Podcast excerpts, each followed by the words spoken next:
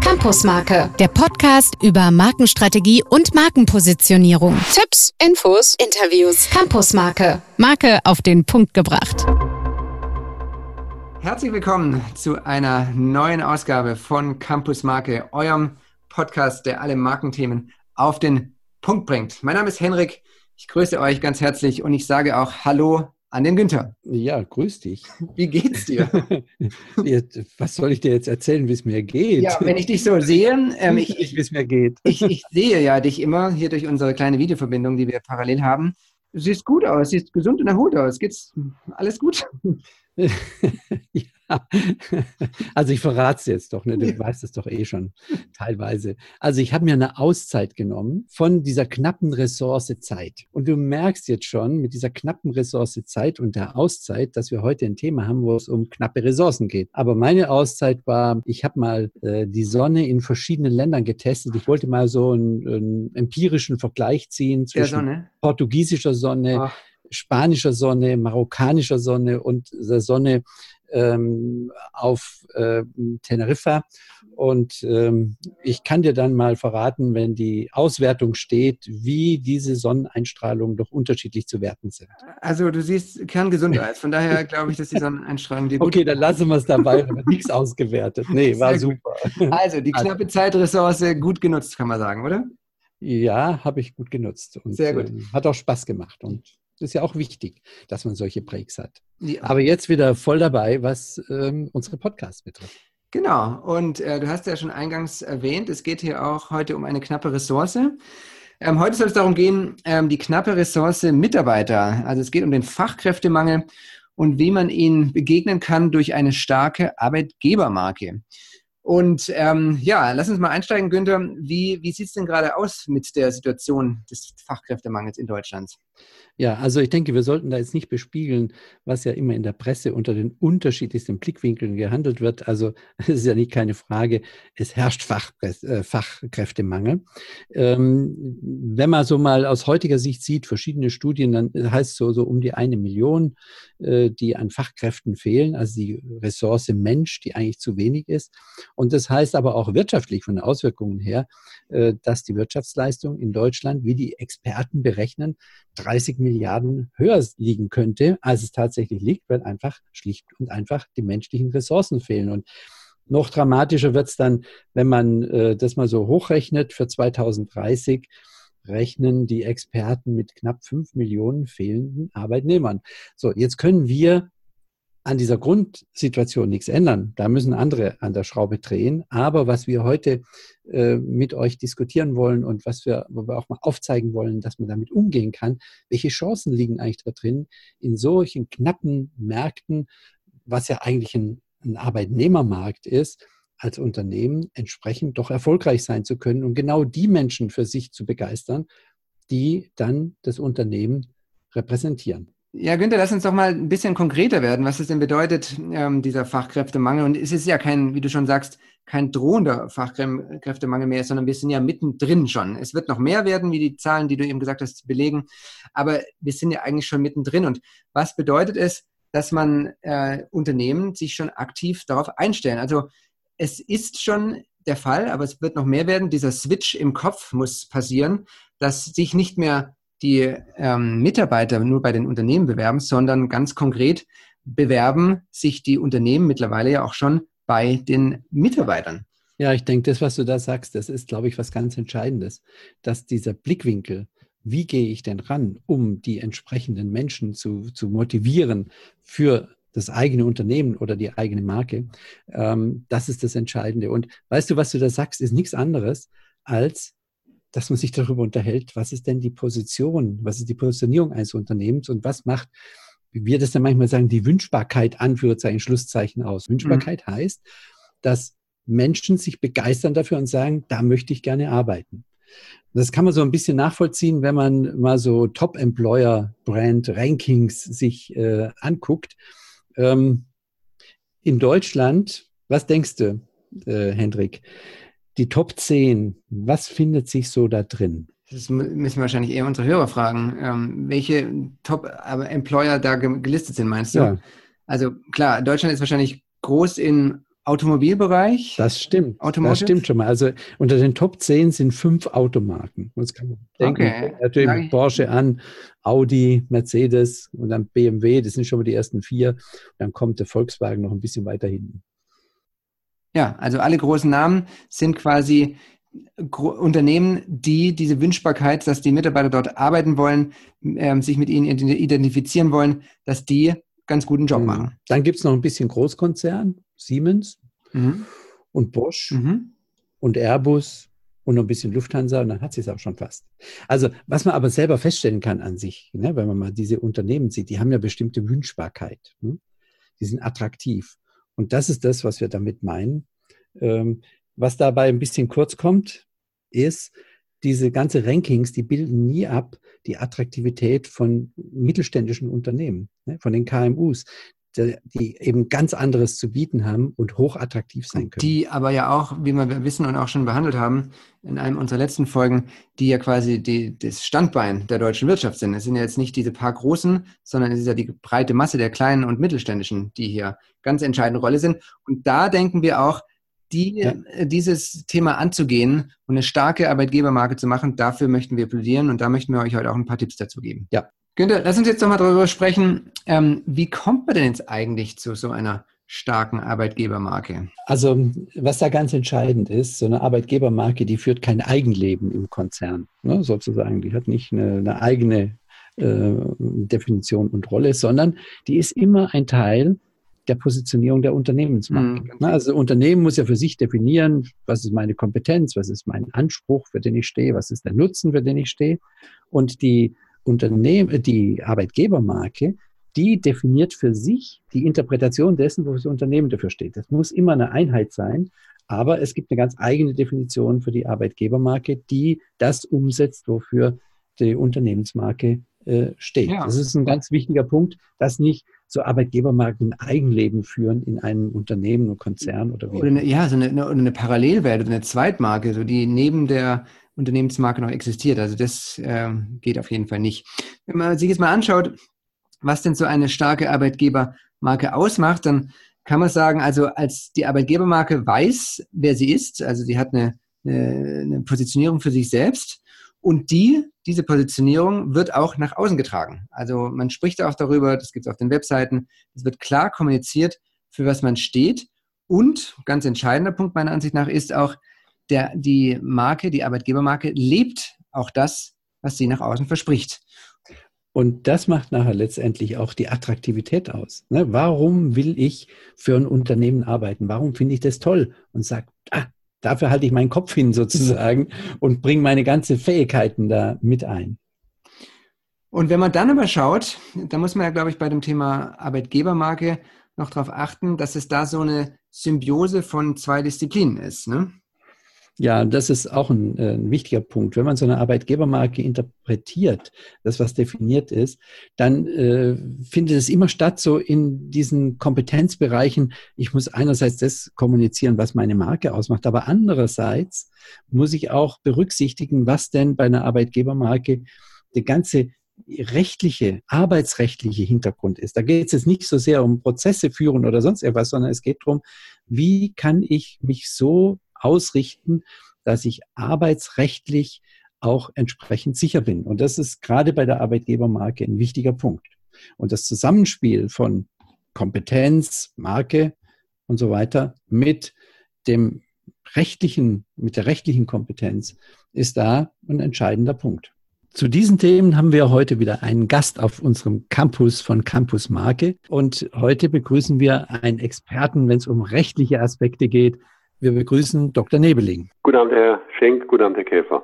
Hallo, grüße Sie. Ja, was mich so ein bisschen interessieren würde mal als Einstieg, äh, und wir haben uns ja gerade jetzt schon auch im Vorfeld so ein bisschen intensiver damit beschäftigt, was es eigentlich heißt, dass diese Knappheit an Human Resources äh, da ist. Sie kommen in viele Unternehmen rein, Sie haben viele Einblicke, auch Überblick. Was finden Sie denn so vor in den Unternehmen? Wie gut sind die denn aufgestellt, um mit dieser Engpasssituation umzugehen? Ja, in der Tat kommen wir in viele Unternehmen rein. Das geht los von kleinen Mittelständlern mit wenigen Angestellten bis hin zu großen international aufgestellten Unternehmen mit Betriebsräten, Konzernbetriebsräten.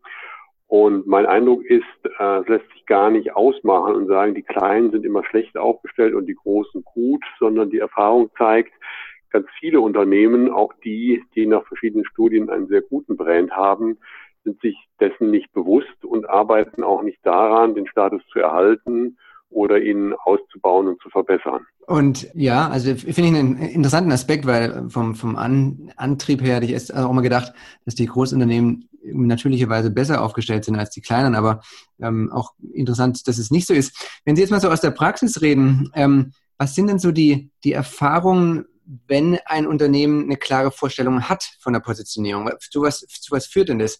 Es gibt ja so diesen, diesen Satz so, wenn ein Unternehmen weiß, wer es ist, sagt, wie es lebt und lebt, was es verspricht. Also was macht es mit dem Unternehmen? Was sind da Ihre Erfahrungen in dem Bereich? Ja, die interessante Erfahrung ist in der Tat, wenn ein Unternehmen weiß, wo es positioniert ist, kann es sich entsprechend aufstellen und kann auch in, in den Werten, in denen äh, es leben will und möchte, entsprechende Akzentuierungen setzen und kann sich damit positionieren, kann dann bestimmte Aspekte, die jetzt zum Beispiel auch arbeitsrechtlich, was Arbeitszeitgestaltung angeht, was Nebenleistungen angeht, etc., hervorheben und damit auch am Markt bei eventuellen potenziellen Bewerbern punkten. Äh, Unternehmen, die das nicht wissen oder sich gar nicht dessen bewusst sind, warum eigentlich Mitarbeiter zu ihnen kommen. Die tun sich natürlich viel, viel schwerer, entsprechend äh, die Marke aufzubauen und für bestimmte Werte, für bestimmte Ideale zu stehen, die eben bei Bewerbern auch zu einer höheren Attraktivität führen. Mhm. Wie, wie weit ist da der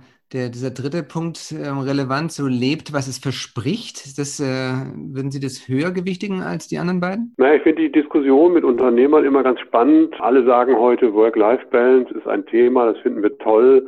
Wir finden es schön, wenn gerade junge Menschen Familie und Beruf vereinbaren können. Wenn man dann aber zu der nächsten Frage kommt, ja, bietet ihr Homeoffice an? Mhm bietet ihr Möglichkeiten eines Sabbaticals an oder mhm. andere Fragen. Dann kommt häufig die Überlegung, ja, was hat denn das damit zu tun? Aber ich finde schon, dass die arbeitsrechtliche Ausgestaltung viel mit der Beantwortung der vorhergehenden Fragen zu tun hat, weil ein Unternehmen, äh, das das Thema Work-Life-Balance nicht wirklich lebt äh, und das dann auch in den Verträgen ausdrückt, das bleibt auf Dauer am Markt nicht glaubhaft. Mhm, ja, genau. Und dann lebt man quasi nicht, was man verspricht. Ähm, ich möchte auf eine Sache zu sprechen kommen. Ähm, wir wissen, dass Sie mit Markenexperten ähm, zusammenarbeiten und haben dort ein Employer Branding Checkup Tool ähm, erarbeitet. Was macht dieses Checkup-Tool aus? Können Sie uns darüber ein bisschen was erzählen, wie das funktioniert und was das für Ergebnisse vor sich bringt? Ja, zunächst mal zur Erklärung. Es ist eine strukturierte Vorgehensweise in einem Drei-Phasen-Modell. Das heißt, wir gehen hin und prüfen in der ersten Phase einfach mal, wo steht das Unternehmen. Wir machen eine Analyse des Status quo. Und in der zweiten Phase dann überlegen wir zusammen mit dem Unternehmen, was ist eigentlich das Ergebnis der Analyse? Mhm was ist die Strategie für die Zukunft, wo will das Unternehmen aufgestellt sein. Das ist auch eben eine Fokussierung auf die Frage, wie ist die Positionierung, ähm, lebt das Unternehmen tatsächlich, was es spricht und was es verspricht. Und dann in der dritten Phase, nachdem wir es analysiert haben und die Strategie entwickelt haben, und helfen und unterstützen wir bei der Umsetzung, damit in der Tat auch am, am Markt äh, mit der Marke ankommt, was sich das Unternehmen vorgenommen hat. Was ist denn ähm, für Sie das Besondere, dass Sie diese beiden Kompetenzen, also einmal diese Positionierungskompetenz, auf der anderen Seite diese rechtliche Kompetenz, dass Sie das zusammengeführt haben. Was ist da für Sie das Besondere und was wirkt sich das auf die Qualität letztendlich aus der Beratung? Ja, für mich ist das im Grunde die Erkenntnis, dass man in der heutigen Zeit die Dinge im Internet würde man sagen vernetzt oder die Mediziner sagen äh, eine ganzheitliche Betrachtung. Also ich glaube einfach ein Problem zu analysieren, äh, das rechtlicher Art ist, ähm, mag helfen, mag für eine Vorlesung interessant sein. Ähm, die Frage ist aber ja immer, was, was sind die Auswirkungen? Mhm. Nehmen wir mal ein kleines Beispiel.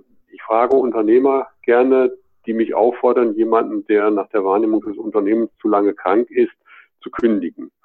Und ich frage dann gerne, ähm, ja, wie hoch ist denn eigentlich Ihr Krankenstand im Vergleich zum Benchmark mit anderen Unternehmen? Und erlebe ganz häufig, dass die sagen, ich weiß A, weder wie hoch der Krankenstand in meinem Unternehmen ist, noch weiß ich, wie er in anderen Unternehmen ist. Mhm. Und das ist ja so eine Frage, dann mal zu analysieren, warum sind Menschen eigentlich krank? Sind das die schlechten Arbeitsbedingungen? Da kann man leicht Abhilfe schaffen.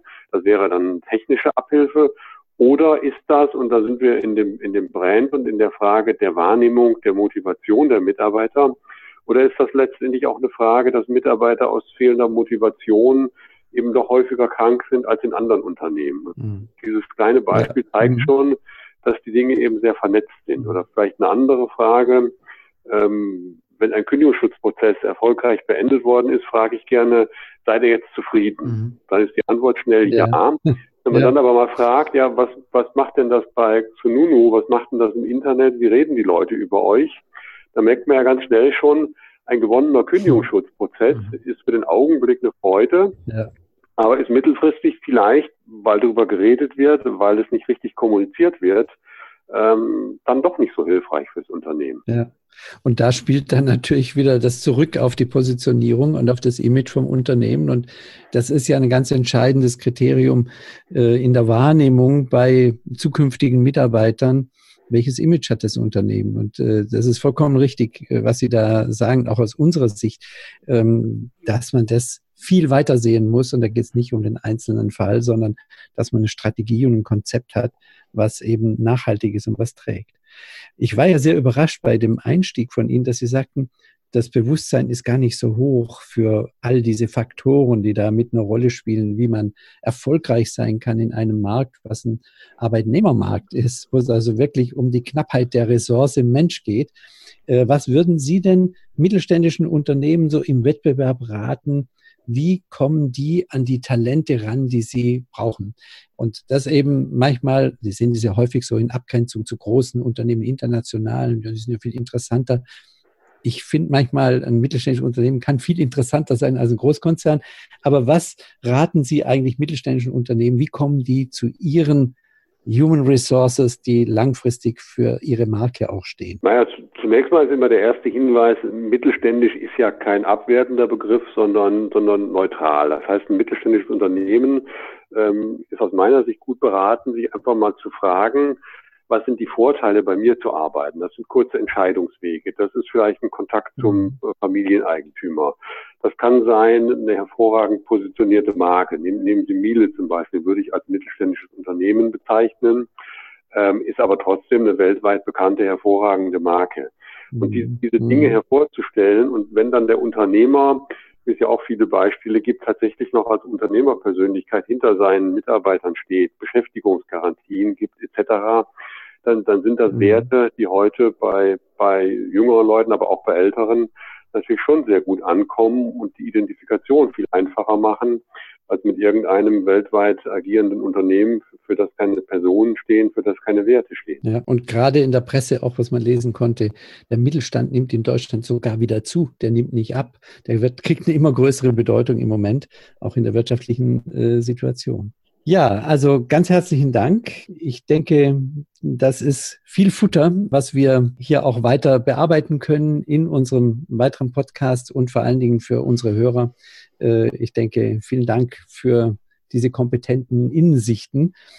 Ähm, wenn Sie uns vielleicht noch einfach kurz sagen, wie man mit Ihnen Kontakt aufnehmen äh, kann, dann hilft es. Wir werden natürlich auch auf unserem Blog in den Show Notes entsprechend hinweisen und die Links schaffen, aber vielleicht können Sie einfach nochmal sagen, wie man Sie erreichen kann, wenn man das mit Ihnen weiter vertiefen möchte. Ja, mache ich sehr gerne. Auch, auch vielen Dank für die Gelegenheit. Zum einen über Google ist es, glaube ich, schon möglich, Martin Nebeling in Düsseldorf, aber jetzt gerade, was das Thema, das wir gerade besprochen haben, angeht, gibt es einen Link im Internet, Employer Branding, also durchgeschrieben ohne Absatz, äh, einfach der englische Begriff Employer und Branding aneinander und dann minus checkup.com. Da finden Sie uns auch eben insbesondere unter dem Stichwort Employer Branding Super. mit den entsprechenden ja, Hinweisen, ja.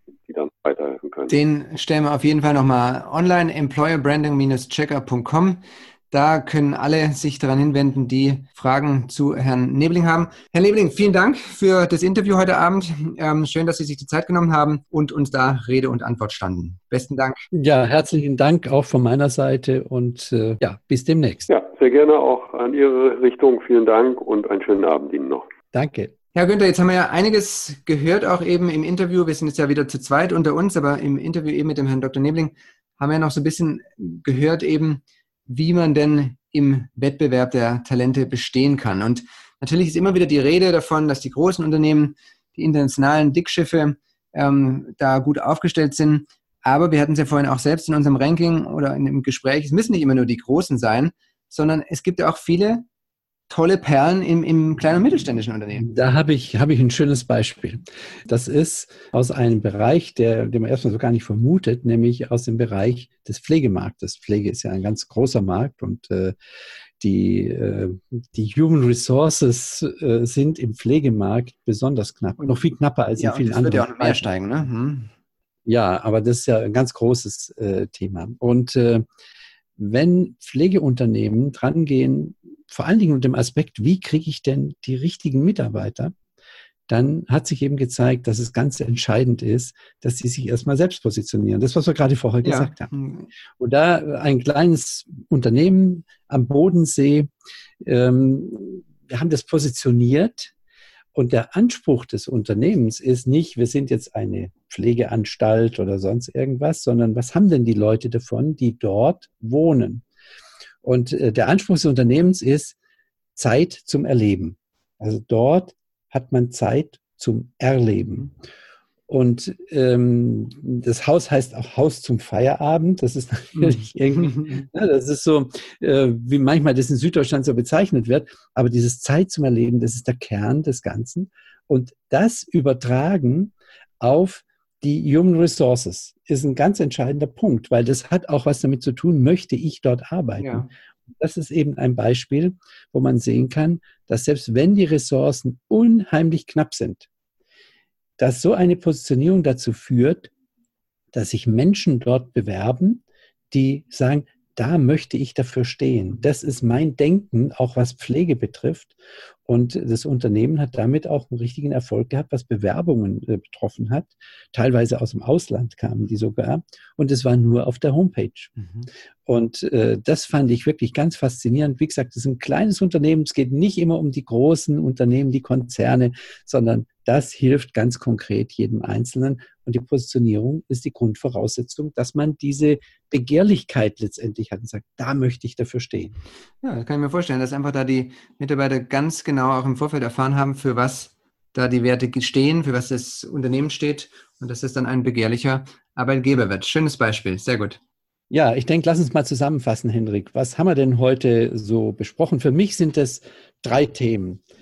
Das erste Learning daraus, um es wieder mal auf gut Deutsch zu sagen, ähm, ist der Zusammenhang, der besteht zwischen Unternehmensmarke und zwischen Arbeitgebermarke. Also die Arbeitgebermarke führt kein eigenständiges Leben, ohne dass es eine Unternehmensmarke gibt. Die Unternehmensmarke muss sich positionieren. Die Arbeitgebermarke definiert dann aus dieser Positionierung raus ihre eigene Position und so spielen die zusammen. Dieses Zusammenspiel ist extrem wichtig. Was wir als zweiten Punkt festhalten wollen und den wir euch mitgeben wollen, ist, dass egal wie groß oder wie klein euer Unternehmen ist, habt keine Angst vor den großen Haien, haben wir es mal genannt. Auch Mittelständler, KMUs, kleine mittelständische Unternehmen haben das Zeug, eine super Arbeitgebermarke ähm, sich zu erstellen, indem ihr einfach euch mit dem Thema beschäftigt, euch definiert, für was steht ihr, was ist euer Anspruch und dann einfach ganz klar und deutlich ähm, sagt, wofür ihr steht. Das Beispiel eben von dem Pflegeunternehmen, das der Günther erwähnt hat, war, sollte ein positives Beispiel dafür sein. Und dann äh, das, was du vorher benannt hast, diesen Switch im Kopf, mhm. den finde ich, ist das Dritte, was man da mitnehmen sollte heute.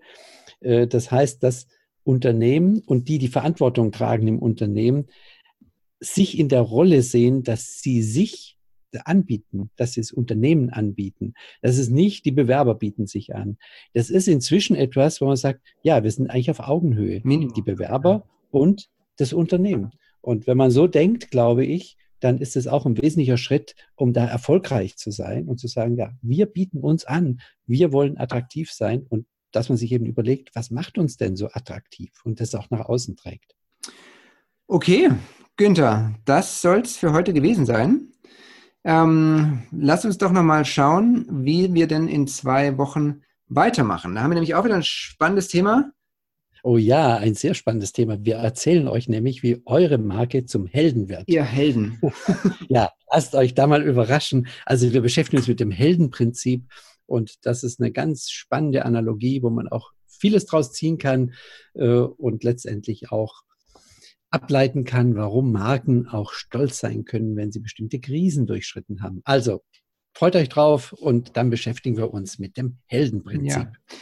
Und bevor wir zwei Helden jetzt von dannen schreiten, sei noch gesagt, wie immer freuen wir uns, wenn ihr uns einen Kommentar hinterlasst, wenn ihr uns eine Bewertung auf iTunes oder auf den anderen Netzwerken hinterlasst.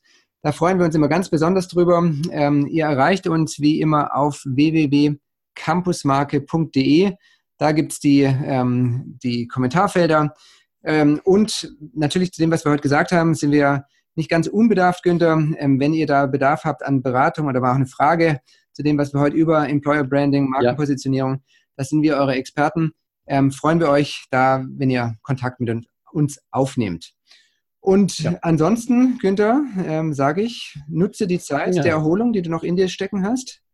Also ich werde es jetzt mal bis zum nächsten Podcast retten, damit du wieder einen entspannten Partner hier übers iPad siehst. Ich, ich freue mich drauf.